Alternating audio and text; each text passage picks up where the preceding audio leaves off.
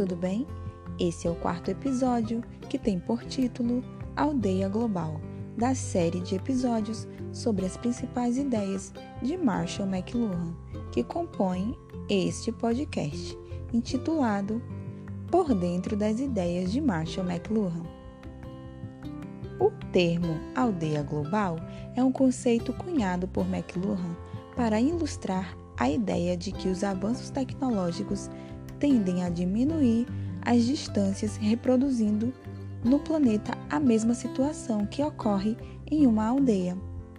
A evolução tecnológica, caminhando no sentido de tornar o planeta em uma aldeia, em que a comunicação de forma direta se torna muito possível. Para Marshall McLuhan, o meio é de fundamental importância para que essa intercomunicação aconteça globalizando as comunicações. Esse conceito de aldeia global foi proposto pela primeira vez em sua obra intitulada A Galáxia de Gutenberg.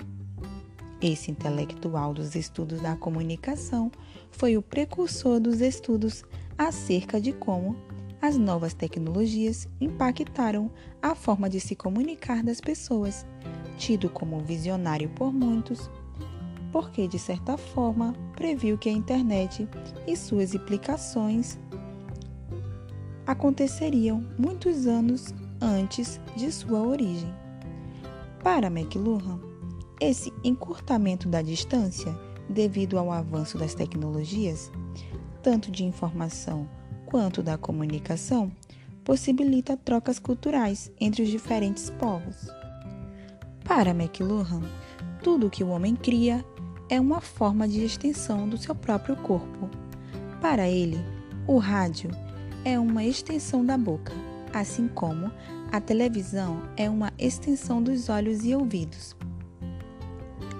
Para o mesmo, a televisão conectada aos satélites intercomunicaria todo o planeta, formando um ambiente no qual se projeta e se move. Todas essas ideias relacionadas se desenvolvem em seu livro sobre os meios de comunicação como extensões do homem. Uma das citações mais conhecidas de Marshall McLuhan é de que, abre aspas, uma rede mundial de computadores tornará acessível em alguns minutos todo tipo de informação aos estudantes do mundo inteiro. Fecha aspas. Afirmou Luhan muito antes da criação da internet. Hoje, podemos perceber que a informação citada por Marshall McLuhan é instantânea e abundante, disponível em qualquer parte do mundo.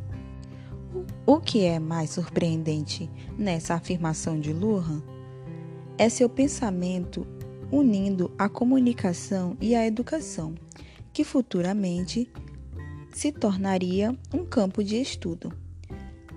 Foi crítico das escolas tradicionais de sua época, expondo que o sistema atual de ensino preferia criticar a mídia ao invés de utilizá-la aliando à educação, pois para ele o ponto de partida para a educação é a vontade do aluno em aprender.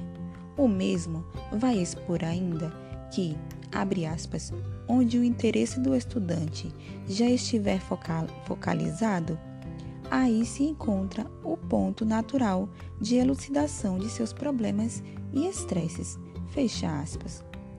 Para Marshall, o próprio meio se tornou a atração principal, pois páginas poderiam estar nos livros, mas estão disponíveis em um novo meio, com mais disponibilidade, agilidade e facilidade, e isso o torna interessante.